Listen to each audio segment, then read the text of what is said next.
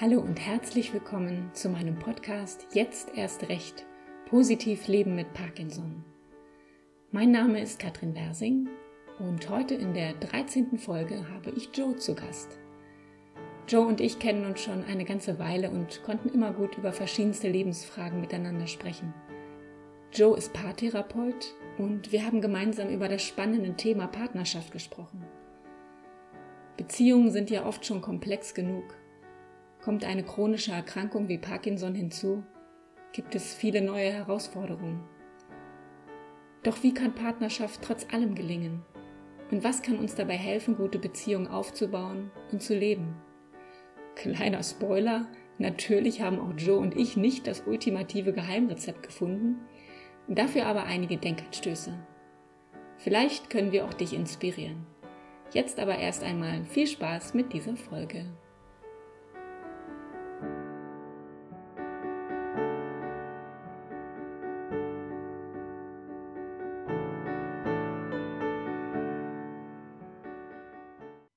Joe, herzlich willkommen in meinem Podcast. Schön, dass du heute dabei bist. Ja, hallo Katrin, ich freue mich auch sehr. Ich finde deinen Podcast großartig und sehr inspirierend und freue mich, dass ich dabei bin. Dankeschön. Joe, wir wollen heute darüber sprechen, wie eine gute Paarbeziehung auch mit einer chronischen Erkrankung wie Parkinson gelingen kann.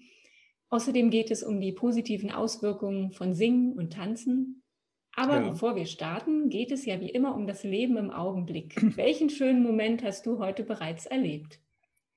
Ja, der erste schöne Moment des Tages war mit meiner Frau zusammen im Bett.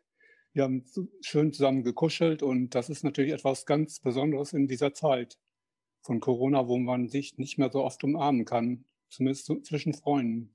Das stimmt, ja. Das war auf jeden Fall sehr schön und ein schöner Beginn des Tages schön auch einfach darauf nochmal Wert zu legen, ne? Genau, dass man. Genau, ähm, Berührung und ja. Umarmung ist so wertvoll. Das können, kann jeder Mensch gut gebrauchen. Natürlich, wir Parkinson-Erkrankte auch. das stimmt. Joe, was kannst du uns denn von dir und von deiner Parkinson-Geschichte erzählen? Äh, wenn wir da so ein bisschen zurückgehen, auch in die Anfangszeit, äh, wie war der Beginn deiner Erkrankung? Wie lange lebst du schon damit? Und äh, wie geht es dir heute?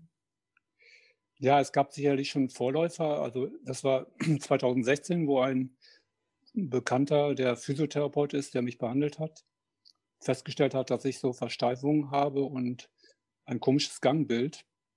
Und der hatte mir empfohlen, zu einem Neurologen zu gehen. Das habe ich dann auch gemacht. Und der hat natürlich diesen berühmten DAT-Scan gemacht, weil der ja am sichersten ist.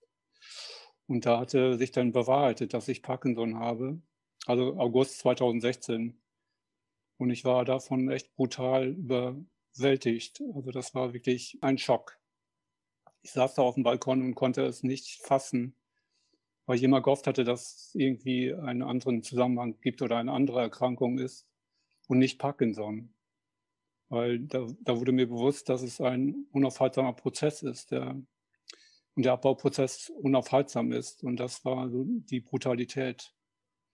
Es ist halt tatsächlich so, das wirst du auch kennen, dass man jeden Morgen aufs Neue realisieren muss, dass man das hat.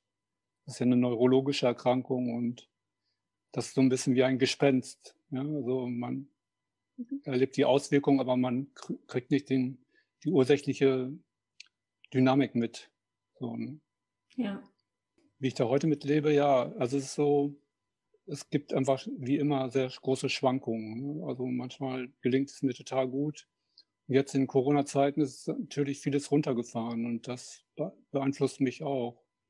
Wie zum Beispiel das Tanzen und Singen, wo wir noch drauf kommen werden. Ja, genau. Das fehlt mir natürlich. Ja, und was ich wirklich erlebe, ist, ich, ich nenne das immer eine existenzielle Verunsicherung. Also das ist wirklich eine grundlegende Verunsicherung, wenn ich nicht mehr Kontrolle habe über meine Bewegungen. Ja, so das ist etwas. Ich habe eines irgendwann mal war ich in den USA in Kalifornien und habe ein Erdbeben miterlebt und das war so ein bisschen vergleichbar. Also das Gefühl, äh, der Boden trägt mich nicht mehr und und in diesem Fall ist es so, so ist es ja so, der Körper hört nicht mehr auf mich. Ich habe keine Kontrolle mehr oder über bestimmte Bewegungen keine Kontrolle mehr. Das ist natürlich bei jedem Parkinson-Erkrankten unterschiedlich.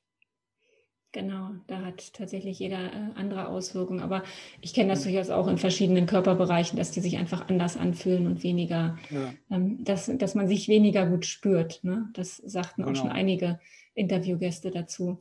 Du hast ja relativ spät erst mit der Medikation angefangen. Ne? Genau, ich habe dann, hab dann sofort reagiert und habe eine ayurvedische Kur in Indien gemacht. Ah ja. Weil ich erhofft hatte, über die ayurvedische Medizin eine Alternative zu finden zur klassischen Schulmedizin hier in Deutschland. Das war auch eine sehr schöne, also sehr tiefgreifende Erfahrung. Ich habe da auch diese berühmte Juckbohne verschrieben bekommen, diese Mucuna pruriens. Und die hat auch gewirkt, aber es wurde dann irgendwo, ich, ich war dann auch schon in Kontakt mit meinem Neurologen oder in Behandlung. Ich bin also nicht ausgestiegen aus der Behandlung. Aber habe erstmal ganz viele alternative Wege probiert und habe dann aber festgestellt, dass das nicht mehr ausreichte. Also die Juckbohne reichte nicht aus, sondern der Prozess nahm seinen Lauf. Ich wurde zittriger, der Tremor nahm zu und der Rigor nahm zu. Und dann habe ich dann doch eingewilligt, also dieses Pramipexol zu, zu nehmen, diesen Dopaminagonist, den du ja auch kennst. Mhm, genau. Ich finde es grundlegend auch wichtig, einfach wirklich seinen eigenen Weg zu gehen ne? und auch genau. im, im, Gespräch mit den äh, Neurologen, mit den Fachärzten auch seinen ja. eigenen Weg vertreten zu dürfen, weil ja. es ist, wie wir schon gesagt haben, es ist einfach jeder individuell und jeder hat vielleicht auch andere Punkte, die ihm helfen und nochmal zusätzlich vielleicht unterstützen neben den neurologischen Medikamenten. Ja, und es gibt so viele Heilungswege. Du kennst ja auch die Bücher Parkinson heilen ohne Chemie und ja. dicke Bücher und das, das kann alles möglich sein, aber man muss für sich selbst Entscheidung, eine Entscheidung treffen, welchen Weg ich gehen will, weil es gibt so viele Heilungswege und man kann sich darin verlieren. Das stimmt, da kann man auch ein bisschen verrückt werden bei. Das reicht schon, das reicht schon mit der Parkinson-Erkrankung. genau. Dankeschön für deine, für deine Geschichte, dass du die mit uns teilst. Ja. Jetzt äh, würde ich gerne einmal zu deinem Beruf kommen. Joe, du bist von mhm. Beruf Paartherapeut. Und ja. bevor wir da einsteigen, kleine Frage am Rande. Ist das eigentlich in der eigenen Beziehung eher förderlich oder hinderlich? Ich habe schon zu meiner Frau gesagt, eigentlich müsstest du meine Frau fragen. sie, sie findet das eher förderlich. Also ich glaube auch, ich habe also nicht auch in meiner Beziehung zu meiner Frau jetzt nicht eine Therapeutensprache. Also das hat sich nicht so abgefärbt, dass ich jetzt mit ihr auch wie als Therapeut spreche. Also ich glaube, das eigene Bewusstsein für, für die Bis-Paar-Beziehung und das Wissen ist hilfreich, weil ich kann mich nicht selbst veräppeln. Also ich, wenn ich den Anspruch äh, erhebe an Paare, sich in bestimmten Verhaltensweisen zu üben, dann habe ich den Anspruch an mir selbst. Und ich habe auch sehr viel über unsere, meine Beziehung gelernt. Also ich, ich lasse das zwar in meiner Arbeit außen vor, weil ich meine persönliche Privatsphäre schützen will. Also das, ich betone da nicht eigene Erfahrungen, weil das finde ich ganz wichtig, um mich zu, um das zu trennen, meine professionelle Arbeit und meine eigene private Beziehung. Aber ich habe da viel gelernt, weil in der Paarbeziehung geht es ja immer darum, gesehen werden, gehört werden, gefühlt werden, sehen, hören und fühlen. Ja, es gäbe da viel zu, zu sagen. Aber ich finde es eher förderlich, weil ich habe auch viel für mich viel gelernt. Ja. Das glaube ich sofort, ja. Genau, wenn wir da noch ein bisschen weiter einsteigen äh, in das Thema Paarbeziehung, da ja. kennen wir ja alle diese wunderbare Werbung, äh, wie das Paar über die Blumenwiese läuft, man strahlt sich an und man ist glücklich, springt sich in die Arme. Ähm, wir wissen natürlich alle aus Erfahrung, dass das nicht die Realität ist, äh, sondern die meisten mhm. von uns erleben auch Krisen und Herausforderungen. Und ja. um da vielleicht mal anzufangen, was sind denn aus deiner Erfahrung wichtige Faktoren für eine gute Beziehung? Ja, es ist sehr, es ist auf jeden Fall sehr komplex. Ne? Also ich arbeite ja auch systemisch, das heißt die Vielschichtigkeit zu betrachten, die es immer hat, angefangen bei der eigenen Biografie, ne? das, was ich als Kind mitbringe, sich bewusst machen, was ich als Kind schon mit in die Paarbeziehung bringe, weil unsere Eltern sind das erste Modell, was wir erleben, sowohl als Paar als auch als Eltern. Das wirst du ja auch kennen. Ja. Und wir sind natürlich dadurch geprägt worden und bringen da auch sowohl Schatten- und Lichtseiten mit. Und die zu kennen, das ist schon sehr hilfreich. Auch, auch dass meine Frau oder die Partnerin oder der Partner die Geschichte kennt, dass man sich gegenseitig austauscht über seine eigene Geschichte. Weil dieses innere Kind, das lebt in uns bis zum, bis zum letzten Atemzug. Und wenn ich mir das nicht bewusst bin, dann agiert es aus dem Unterbewussten. Das ist zum Beispiel ein sehr hilfreicher Punkt. Dann ist natürlich eine wichtig die klare Kommunikation, Bedürfnisse zu benennen, Störungen zu benennen, nicht zu warten, keine Strategien zu entwickeln, sondern direkte Kommunikation, die Bedürfnisse deutlich zu machen, die Balance zwischen Autonomie und Bindung, also ganz klassisch bei Paaren, ne? also wie viel Zeit brauche ich für mich selbst, für meine eigene Entwicklung, für meine Freunde, für meine Hobbys, wie viel Zeit verbringe ich mit der Partnerin, wie ist die Verbindung. Verbindung ist zum Beispiel ein ganz wichtiger Begriff für mich geworden, also weil die Verbindung darf nie abreißen, auch in Streitsituationen nicht. Also es kann man nicht verhindern, dass es Streit gibt, aber dann ist halt die entscheidende Frage, wie ich einen Streit führe. Ja, und das kennt jeder, der in einer Paarbeziehung ist, dass wenn ich in Streitsituationen die Verbindung abreißen lasse, dann wird es heftig, dann wird es oft destruktiv und belastend. Wirklich den anderen zuhören zu können, das ist auch eine hohe Kunst, weil ich oft bin ich so schon so damit beschäftigt, meine Gegenargumente zu bringen und höre nicht wirklich zu, was der Partner mir sagen möchte oder die Partnerin. Und ich habe auch zum Beispiel in der, in der Arbeit jetzt sehr stark dieses Zwiegespräch eingeführt, dass man einfach wirklich jeder zehn Minuten hat und nur zuhört, also dem, anderen, dem anderen diesen Raum gibt, wo er sich zeigen kann und wo er seine ganzen Gefühle zeigen kann und äußern kann und der andere hört nur zu. Das ist eine sehr schöne Übung.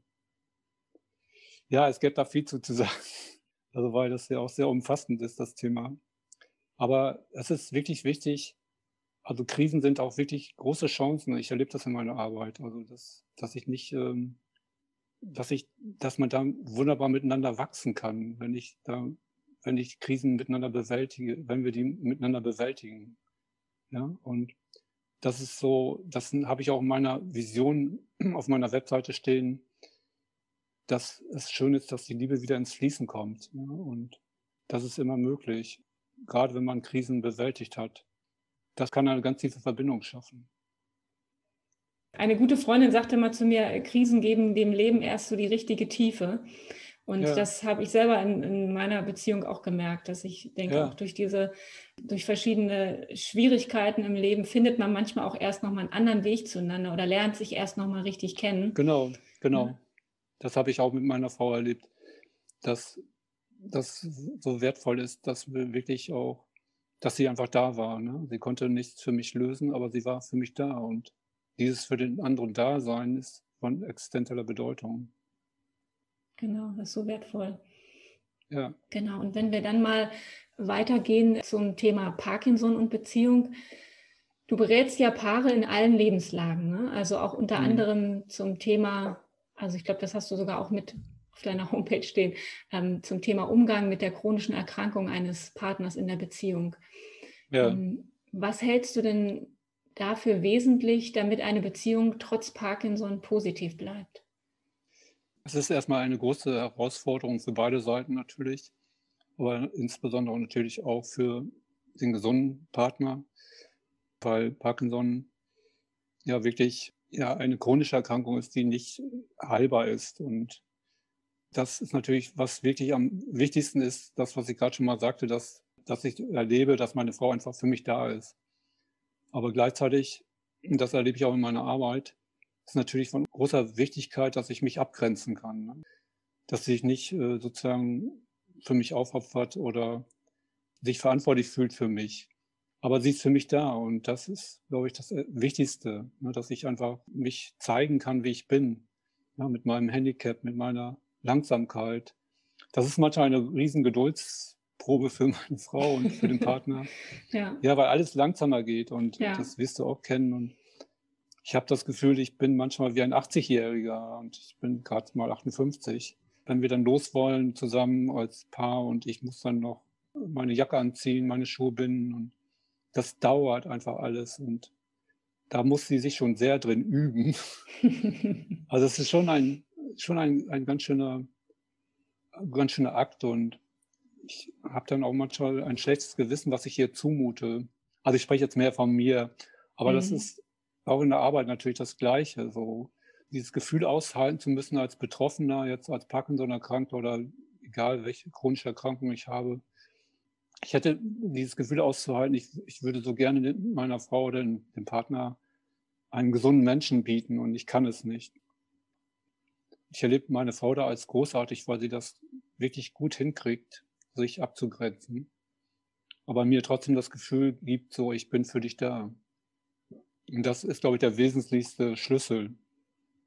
Aber es gibt kein Patentrezept. Und ich glaube, dass das so, was ich in meiner Arbeit erlebe, ist immer wieder, und das habe ich auch selbst erlebt, dass meine Frau mich liebt und nicht meine äh, Parkinson-Erkrankung sieht. Also die sieht mich als Joe und nicht jetzt irgendwie als einen Parkinson-Erkrankten. Und das ist, glaube ich, der große Lernprozess für uns Erkrankte, dass, dass wirklich, dass das unterschieden werden kann. Ne? Und meine, ich sage zwar auch, ich habe die und ich bin nicht ein Parkinson-Erkrankter, aber das zu durchdringen ist einfach noch eine andere Ebene. Ne? Also das Sagen ist das eine, aber das Genau, Sagen ist das eine, aber das auch fühlen. Ne? Ich kenne das auch, dass ich mir auch immer sage, ja, ich bin ja nicht Parkinson, aber an manchen genau. Tagen fühlt es sich tatsächlich so an. Da steht man morgens auf und denkt, man ist eins. Ne?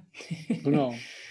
aber das, das habe ich auch so erlebt bei meinem Mann, dass er irgendwann auch mal zu mir sagte, aber du, du bleibst doch immer noch du, du bleibst doch immer noch Katrin, du bist doch immer noch derselbe genau. Mensch. Das fand ich auch ja. so wertvoll, dass, also auch zu sehen, dass mein Partner mich da auch einfach noch genauso als Frau sieht wie ja. vorher. Ne? Ich glaube, ja, genau. das, ist, das ist mehr so, dass wir unser Denkmuster ein bisschen umstellen müssen. Ich glaube immer, für die Partner ist es vielleicht normaler oder selbstverständlicher und ich glaube, das ist für, für uns kann das auch nur eine Hilfe sein, da ein bisschen mehr loszulassen. Ja. Das sagt sich auch ja, so leicht, ne? Das stimmt. Aber was ich auch nochmal als hilfreich erlebe, das hast du wahrscheinlich auch erlebt, dass, dass meine Frau mich auch noch anders erlebt hatte, als ich noch nicht betroffen ja, war oder genau. noch nicht am Parkinson erkrankt war, zumindest noch keine Symptome hatte. Und da diese Lebendigkeit, die hat sie auch in Erinnerung. Und das hilft also für sie auch nochmal mehr, diesen Menschen weiterhin in mir zu sehen, der durchleuchtet durch die Erkrankungen durch. Ja. Ja, genau. Ich kenne tatsächlich auch so zwei, drei Paare, die sich tatsächlich kennengelernt haben, erst mit der Parkinson-Erkrankung. Das ist auch ja. spannend und, und die sich und die sich trotz allem verliebt haben, allem zum Trotz verliebt ja, haben, geheiratet toll. haben. Also auch das ist möglich, ne? Das finde ich auch so, so schön, ja, wunderbar. wo, es auch wirklich zeigt, es, es geht um den Menschen. Und wenn ja. man das schafft, wirklich die Krankheit auch öfter mal vor der Tür zu lassen, privat ja. so zu sein, wie man wirklich ist, ne? dann ist das, glaube ich, ganz viel wert. Ja. Das ist natürlich, die Liebe ist das, das Wesentlichste überhaupt. das stimmt. Ja. ja. Und, so, und solange wir da bei der Liebe bleiben, denke ich, dann kann uns gar nicht so viel passieren als Paar.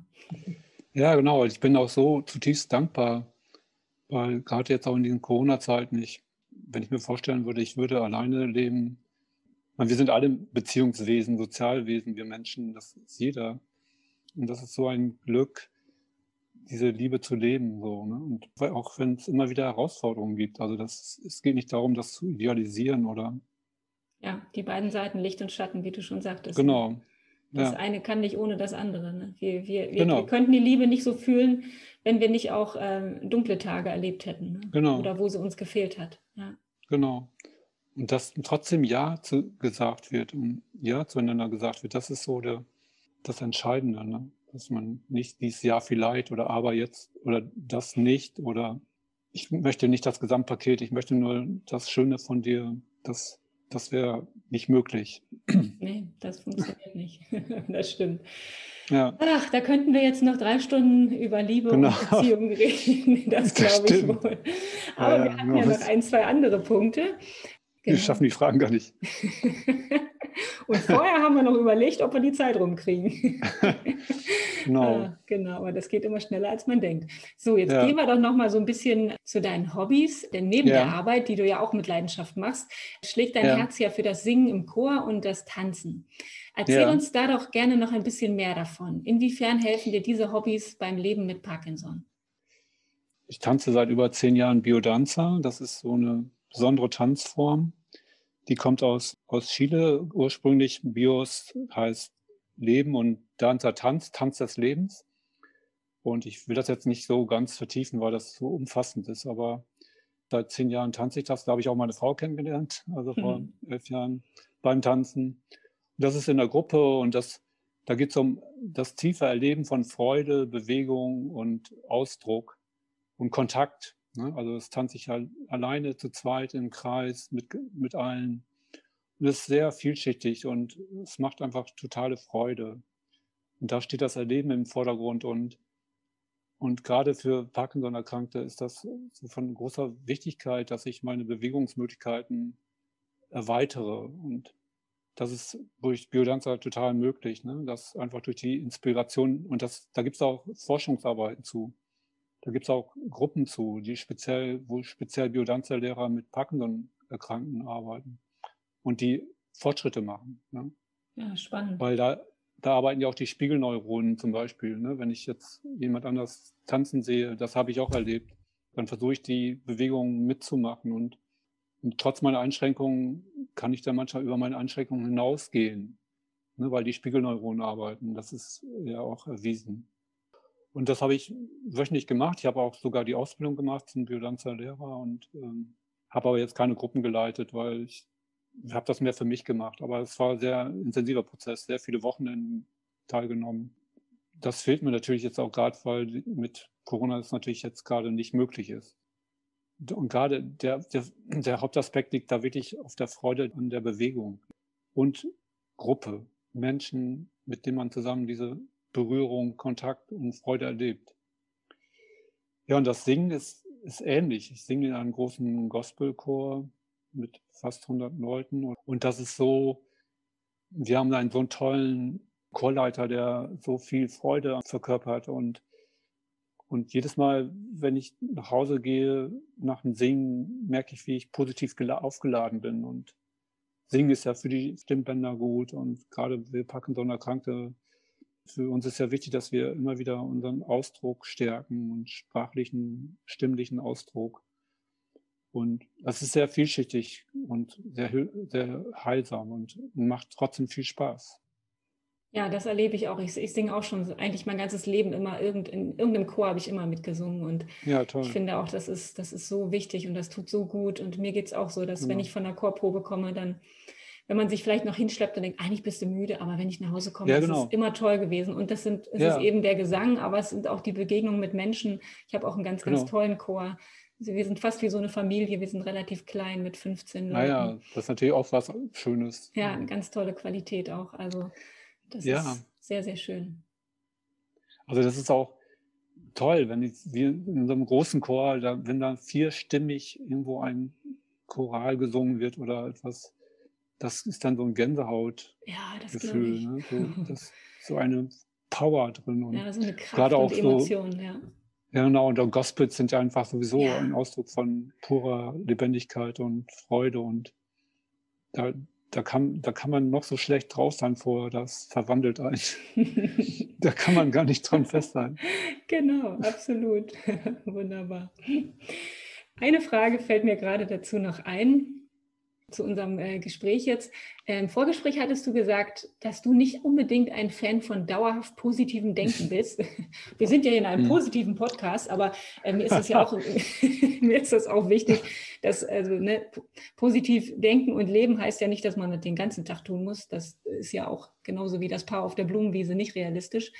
Aber ähm, du hast gesagt, dass du auch Wert darauf legst, dass Gefühle wie Traurigkeit, Angst oder Antriebslosigkeit ebenso wichtig sind zu fühlen. Und dass es sozusagen ja. auch ein Recht auf miese Stimmung gibt. Ja. Was genau ist dir dabei wichtig? Ja, weil ich halte diese ganzen Strömungen wie, du musst einfach nur positiv denken, dann verändert sich alles. Da wird einfach nur etwas drüber gekippt, so eine Soße drüber gekippt und dann kriegt er sowas Selbstoptimierendes, einen Selbstoptimierungswahn. Man muss immer gut drauf sein, immer. Das ist Selbstverarschung aus meiner Sicht. Das ist ein wichtiger Unterschied für mich, ob ich mich positiv ausrichte, auf das Gute und Schöne ausrichte oder meinen Fokus verändere oder einfach nur mich gedanklich austrickse. Das ist auch erwiesen neurologisch, also neurobiologisch, das funktioniert nicht. Ich kann mir nicht sagen, ich fühle mich okay und bin tief traurig. Diese Trauer will sich dann einfach zeigen. Aber das bedeutet nicht, dass ich mich in diesen Gefühlen verlieren muss. Aber das ist wie bei Kindern ne? und das wirst du auch kennen. Wenn ein Kind hinfällt, dann weint es. Und, und wenn dann Eltern sagen, du musst nicht weinen, dann gebe ich dem kind, kind eine komische Botschaft, weil es ist gerade traurig, weil es Schmerzen hat. Und dann ist es aber auch wieder gut. Ne? Dann weint es ein paar Minuten und dann entdeckt es irgendwie einen Sonnenschein oder eine Blume und ist wieder gut drauf. Ne? Die Kinder können das, das sind, wunderbar. Ne? Das genau, da sind die die großen Lehrmeister. Ne? Absolut. Ne? Und ja. wenn ich dann als Eltern sage, nein, muss nicht weinen, komm, lach wieder, dann passt das nicht. Ja. Also das ist für mich der Unterschied. Und ich lese auch gerade so ein Handbuch für miese Tage von der Evelyn Helming, also einer holländischen Herausgeberin von der Happiness-Zeitschrift. Und das ist sehr wohltuend, dieses Buch es gibt ganz viele Hin Hinweise da, darin, wie ich mit miesen Tagen umgehen kann. Also es geht ja nicht darum, dass ich mich darin fallen lasse ne, und mich gehen lasse. Das ist nicht gemeint. Aber ich kann auch mich dankbar auf das fokussieren, was, was alles da, was es alles gibt. Und das kennst du ja auch. Dass ich habe zwar meine Einschränkung als Parkinson-Erkrankter, aber ich kann trotzdem die Sonne genießen. Ich kann das Lächeln meiner Frau genießen, also gute Essen und das ist äh, diesen Fokus, ne? ja, auf das genau. zu richten, was, was gut ist. Und es, ja. und es gibt so viel, wenn wir mal gucken, ne? wenn wir uns umschauen, es gibt so viel, wofür man dankbar und glücklich sein kann. Das genau. heißt natürlich aber, ne, ich, ich finde das durchaus wirklich auch einen wichtigen Gedanken, wie du sagst, dass man nicht irgendwie alles versucht, nur positiv sich schön zu reden äh, oder dann oft so im, im Vergleich, ja, guck mal, der hat das doch auch geschafft. Der, genau, Vergleiche sind auch. Ne, das sind dann, dann immer, das muss ich doch auch und da muss ich nur hart genug dran arbeiten. Das kann es auch nicht sein. Aber wirklich genau. da, da auch wieder, glaube ich, den Mut zu haben, seinen eigenen Weg zu finden und seine eigenen ja. Dinge zu finden, die einem gut tun dann in schlechten Tagen. Ja. Das ist ja ein Weil schönes was, Handbuch. Das können wir gerne verlinken, wenn du magst, in den Shownotes. Ja, genau. Das finde ich wirklich, das ist wirklich toll. Meine Frau findet es auch klasse. Also das ist jetzt nochmal ein bisschen besser. Es gibt ja auch das von Arnold, Arnold Retzer, von meinem Lehrtherapeuten, dieses Buch Mein Recht auf miese Stimmung. Das ist noch ein bisschen anders.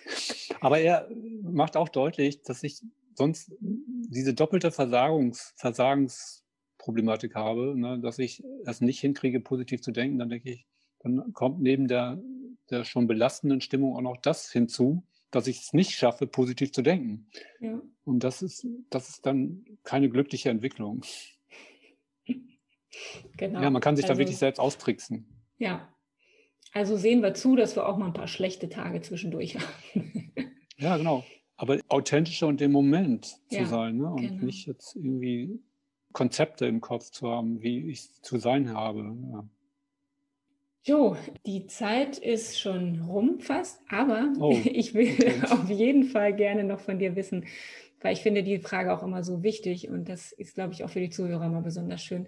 Was magst du den Menschen, die zuhören, noch mit auf den Weg geben? Was ist dir noch besonders wichtig? Was magst du noch sagen?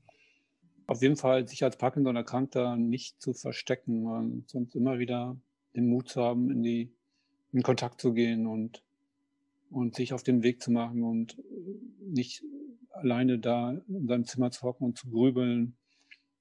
Das ist meine Erfahrung, immer wieder Freunde zu kontaktieren und sich immer wieder in Anführungsstrichen zumuten. Ich finde dieses Wort zumuten eigentlich ganz schön, weil ich übersetze das mit dem Mut, mich zu zeigen. Ne? Nicht in, also bei uns ist das ja eher ein bisschen negativ besetzt. Zumuten. Aber ich finde das ein schönes Wort. Ja? Und ich mute mich zu. Ja, ich habe den Mut, mich mit dem zu zeigen, wie ich jetzt gerade bin. Ich wollte noch auf CBD-Öl zu sprechen kommen, weil das hilft mir zum Beispiel auch zu schlafen. Das ist dieses Cannabidiolöl von Cannabis. Aber das hat keinen THC, also keinen Rausch, keine Rauschsubstanz. Und ich finde das sehr hilfreich. Also da abends vom Schlafengehen einige Tropfen auf die Zunge zu legen und das beruhigt das ganze Nervensystem. Und das soll sogar angeblich auch beim Tremor helfen. Das kann ich jetzt so nicht feststellen, aber es ist ein sehr hilfreiches Produkt. Da kann, ja, da kann ich dir auch noch ja. einen Shownote ge geben oder das als Link für, für eine Bezugsquelle, die ich habe und die ich sehr gut finde. Hm. Und, und da braucht man keine ärztliche Verordnung für? Oder genau, das? das ist frei käuflich. Ah, okay. Das war nicht immer so in Deutschland. Ich finde das sehr hilfreich, weil das Schlafproblem ist ja ein großes Problem bei Parkinson-Erkrankungen. Ja. Und das hilft wirklich, ohne dass es so ein Hangover gibt. Dass man irgendwie am anderen Morgen so völlig benommen ist. Und ich habe das jetzt auch schon Freunden empfohlen, die auch kein Parkinson haben und das hat auch bei denen geholfen. Ja, das ist ja gut zu wissen. Ja, es gäbe sicher noch viel zu sagen, aber unsere Zeit ist, glaube ich. Joe, ich danke dir von Herzen für dieses wirklich inspirierende Gespräch. Wir ja, ich danke dir ja auch schon, sehr. Wir haben uns ja schon öfter auch äh, gehört. Ja, ich glaube, wir haben alle, also ich auf jeden Fall und ich denke die Zuhörer auch, so einige Anregungen für unsere eigenen Beziehungen auch mitnehmen können, da vielleicht nochmal ein paar Dinge zu überdenken und uns wirklich so zu zeigen, wie wir sind. Ne? Genau. Dass es genau richtig ist so. Und wir sind auch mhm. richtig so, wie wir sind. Ne? In diesem Sinne, ich hoffe, wir hören uns bald mal wieder und bis dahin, mach's gut, Joe. Ja, herzlichen Dank, Katrin, für das schöne Interview. Alles Gute. Danke.